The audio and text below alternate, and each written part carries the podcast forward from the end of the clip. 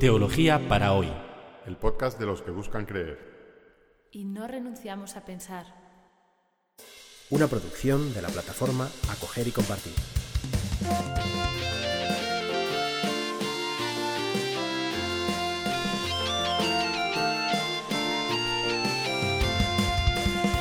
Bienvenidos al episodio 70 de Teología para hoy, en el que vamos a empezar a leer el libro del Génesis, que empieza así. Vamos a leerlo en hebreo para ver cómo suena. Bereshit bara Elohim et hashamayim veet haaretz. Vehaaretz haita tohu vaohu. Vehoshek al pne tehom. Veruach Elohim merafejet jefet al pne hamayim. Traduzco. En el principio creó Dios el cielo y la tierra. Bereshit bara Elohim et. Y la tierra era un caos total. Tohu. Un caos total se dice tohu. Y el Espíritu de Dios Ah, y la oscuridad sobre la faz del abismo. Hoshek al. Y el Espíritu de Dios volando sobre la faz de las aguas. Veruach Elohim merajefet al pnehamain.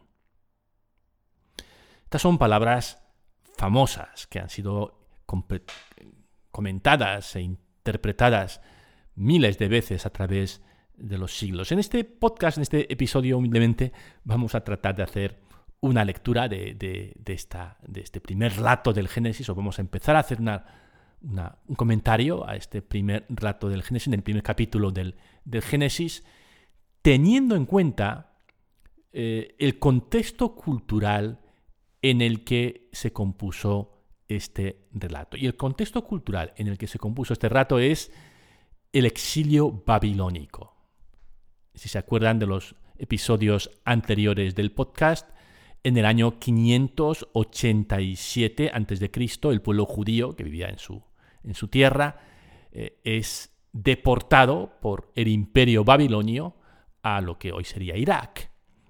Y allí, en el exilio, estos, estos hombres y mujeres pues tienen que eh, seguir, o quieren seguir, viviendo su fidelidad a Dios.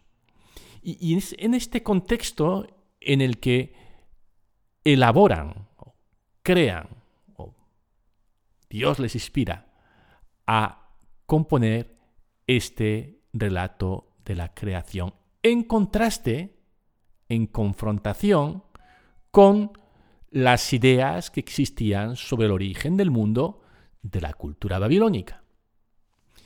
Y lo bueno es que podemos contar con un descubrimiento extraordinario que se hizo en el siglo XIX o a partir del siglo XIX eh, sobre esta cultura.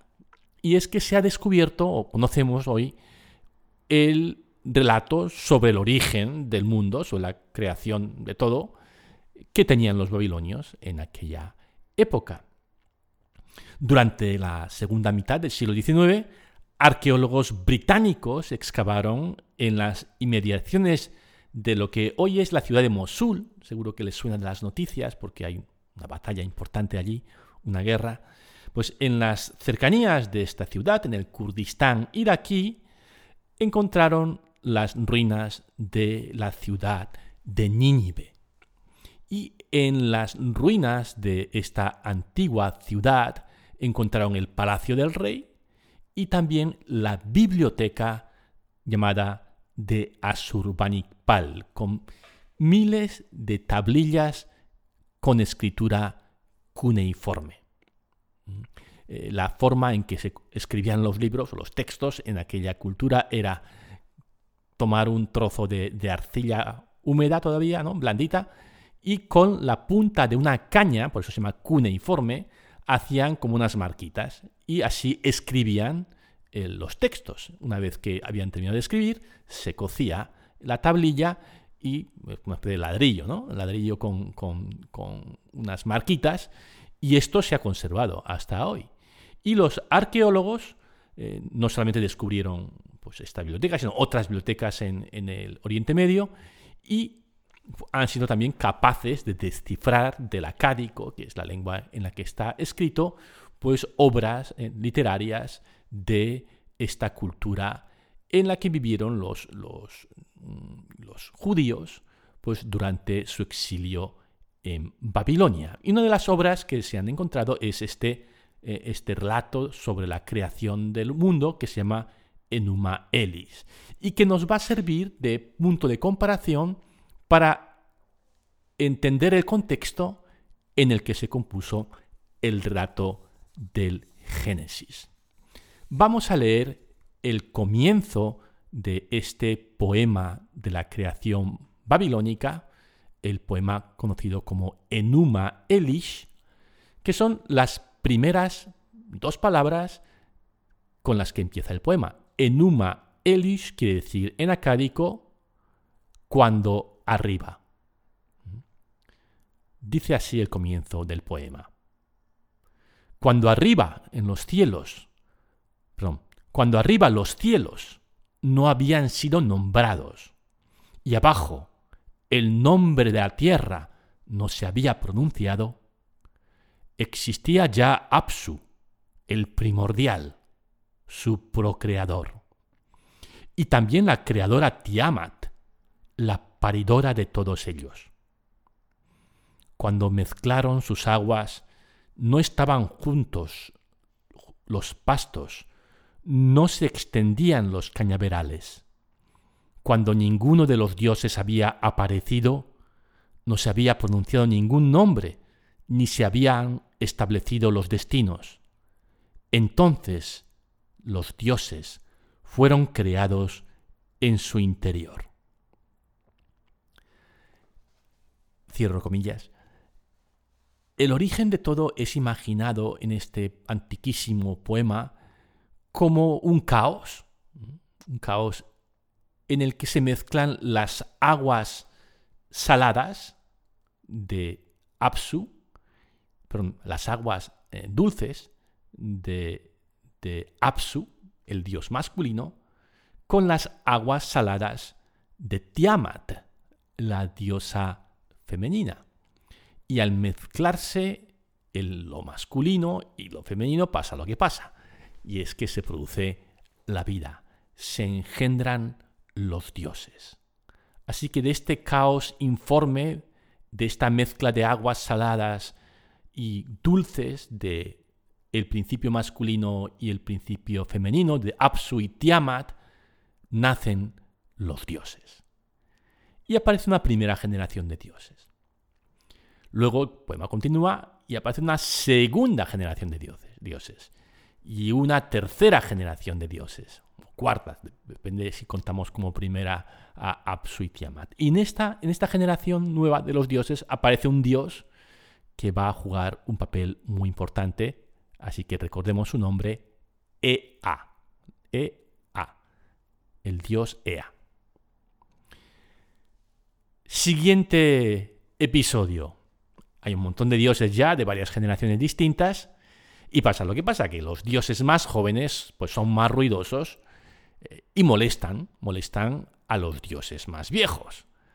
Y los dos dioses primordiales, los más viejos, eh, Apsu y Tiamat, pues están enfadados con el, con el lío que meten los dioses más jóvenes. Y al padre Apsu no se le ocurre otra cosa que matar a los dioses jóvenes que es un tema que aparece en muchas mitologías, ¿no? el dios primordial que mata a los dioses más jóvenes, como en ese cuadro de Goya de Saturno comiéndose a sus hijos, que está en Madrid en el Museo del Prado. El dios Apsu decide matar a los dioses más jóvenes. Pero Ea, ¿se acuerdan? Eh, dios de cuarta generación, muy listo, organiza a los dioses jóvenes de su generación y consigue asesinar, asesinar al padre primordial, a Apsu. Y con su esposa Damkina se instala en el antiguo palacio del dios Apsu, eh, que es obviamente el lugar más fabuloso y, y mejor. Y en ese palacio, Damkina y Ea, Ea y su esposa, engendran a Marduk, el dios que se va a convertir en el dios de Babilonia. Marduk es el dios nacional de Babilonia y va a ser el verdadero protagonista de esta historia.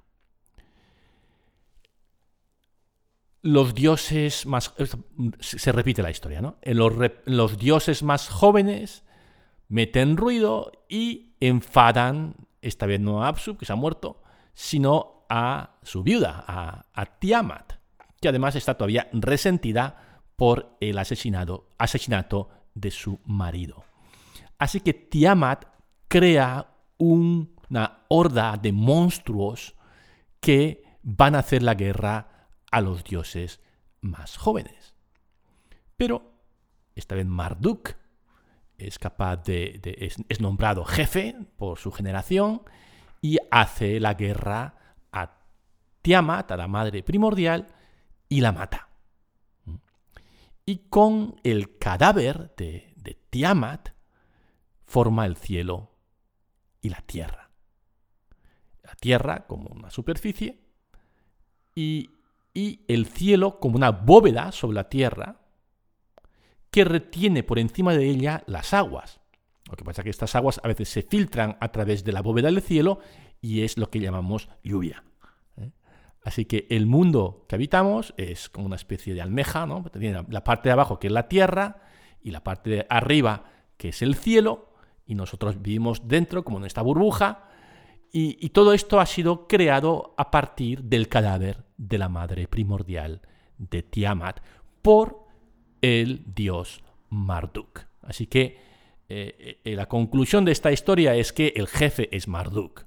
Marduk no es, no es un dios primordial, pero es el que manda porque los dioses primordiales están muertos. Y Marduk es el jefe. Y por cierto, es el dios de Babilonia. ¿eh? a dónde va la historia. Ya, se lo imaginan, ¿no? Bien, aún no hay seres humanos en la tierra. Marduk construye la ciudad de Babilonia como una ciudad de los dioses. Y allí los dioses viven bajo eh, la soberanía, siendo rey, eh, bajo el gobierno de, de Marduk. Y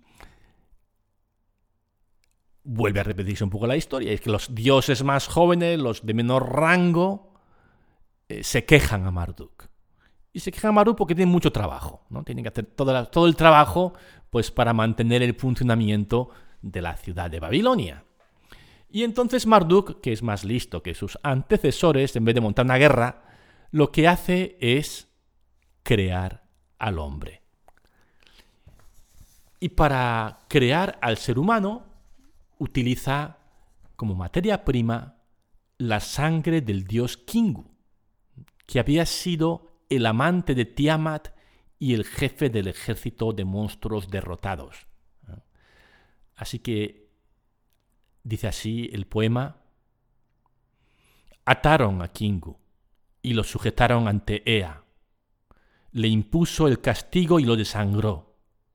De su sangre creó la humanidad impuso a la humanidad las obligaciones de los dioses y a los dioses los libró de sus obligaciones.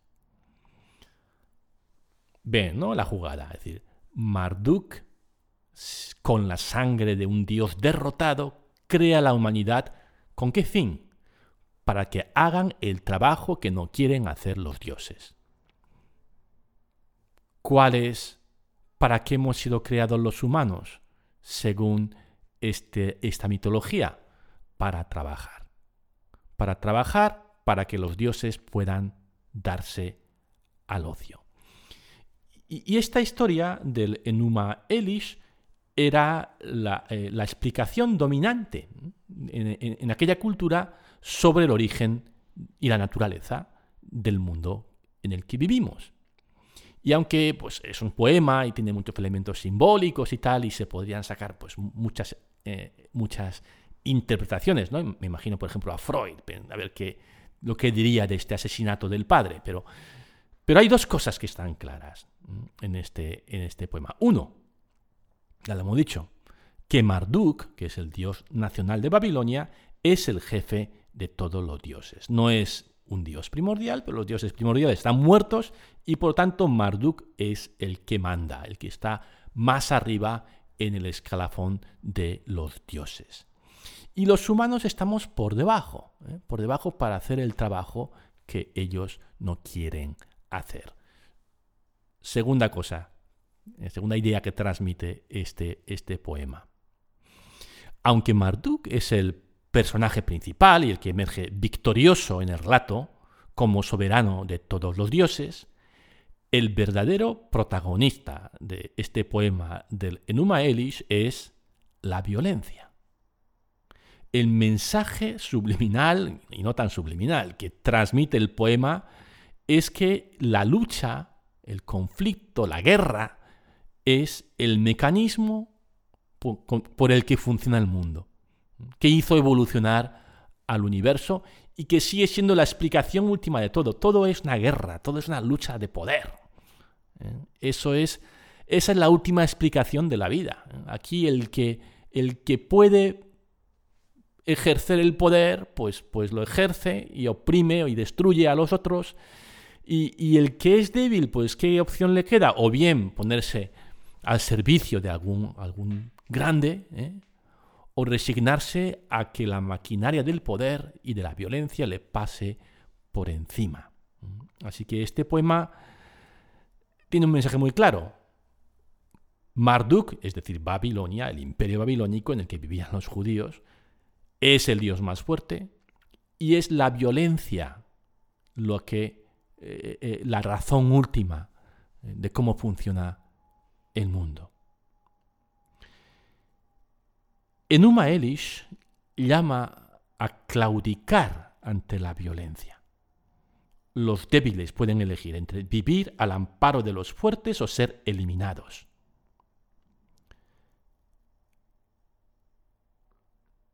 Un grupo de exilados judíos que vivían en esa cultura, entre gente, gente de esa mentalidad, se atrevieron a decir, no. El mundo no es así. Dios no es así. Lo que elaboraron como respuesta a esa explicación del mundo es una especie de versión hacker.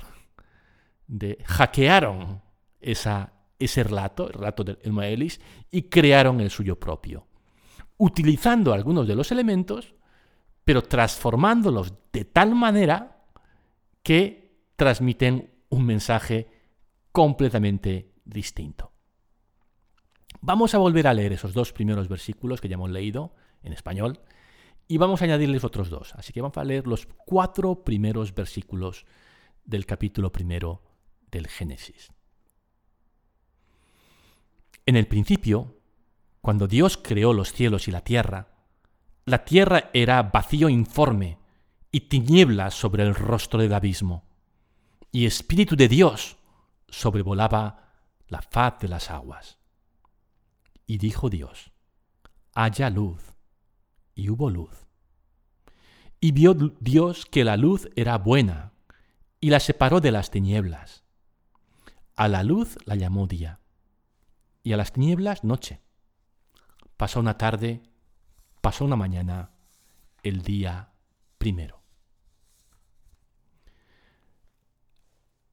Al igual que el Enuma Elis, si nos hemos fijado bien, este relato no habla de la creación de la nada, creacio ex nihilo, como creemos los cristianos. Creemos que Dios creó todo de la nada. Aquí más bien Dios, antes de que Dios se ponga a crear, hay un caos informe y unas aguas turbulentas, ¿no? Es decir, que hay algo previo a la creación de Dios. Esto es porque la idea de la creación de algo de la nada es algo que va a venir más tarde en el desarrollo del pensamiento bíblico, al final de la época del Antiguo Testamento, y ciertamente es una doctrina del Nuevo Testamento que Dios creó todo de la nada. Pero aquí en este relato antiquísimo, todavía el autor bíblico depende de, esta visión de, la creación, que, está reflejado en el, en de que Dios no crea algo de la nada, sino que más bien organiza un caos en algo, en algo que, tiene, que tiene forma y que tiene sentido. Pero esta, la fe en eh, lo, que, lo que es original del autor bíblico, en contra de lo que encontramos en, en el Enuma Elis, es que Dios, para crear, eh, para organizar ese caos y hacer surgir la realidad, no utiliza la violencia. No mata, no, mata a nadie, ni se pelea, ni hay sexo tampoco, no hay eh, eh, mezcla de lo masculino y lo femenino. Dios crea con la sola palabra sin tener que pelear, sin tener que matar. Y lo primero que crea es la luz. Y es la luz la que al brillar hace disipar las tinieblas y empieza, empieza el mundo, que es un lugar bueno. Y, este es el, gran mensaje de este inicio del relato de la creación, que el mundo es bueno, es un lugar bueno creado por un Dios bueno. ¿Y qué pasa con la violencia? Lo veremos más tarde. Eso lo hemos introducido los humanos. Pero el mundo es bueno, la creación es buena. Dios no nos ha creado para trabajar, nos ha creado para que seamos felices en un mundo bueno. Estamos en la tierra porque Dios ha querido que seamos felices. Y nos ha dado un lugar bueno. Vio Dios que era bueno, lleno de luz. Y, y, sí, es verdad que existe el mal, pero el mal no es el fondo de las cosas. El fondo de la realidad, la naturaleza última de lo que existe es bondad, porque Dios es bueno. Y este es el punto de partida en el que nos sitúa el Génesis, que vamos a seguir comentando en los próximos episodios. Vamos a... Hemos pasado todo un episodio para cuatro versículos. En el próximo iremos un poco más deprisa y seguiremos avanzando en esta, en esta narración fascinante que es el primer relato de la creación en el capítulo 1 del Génesis. Os esperamos la próxima semana.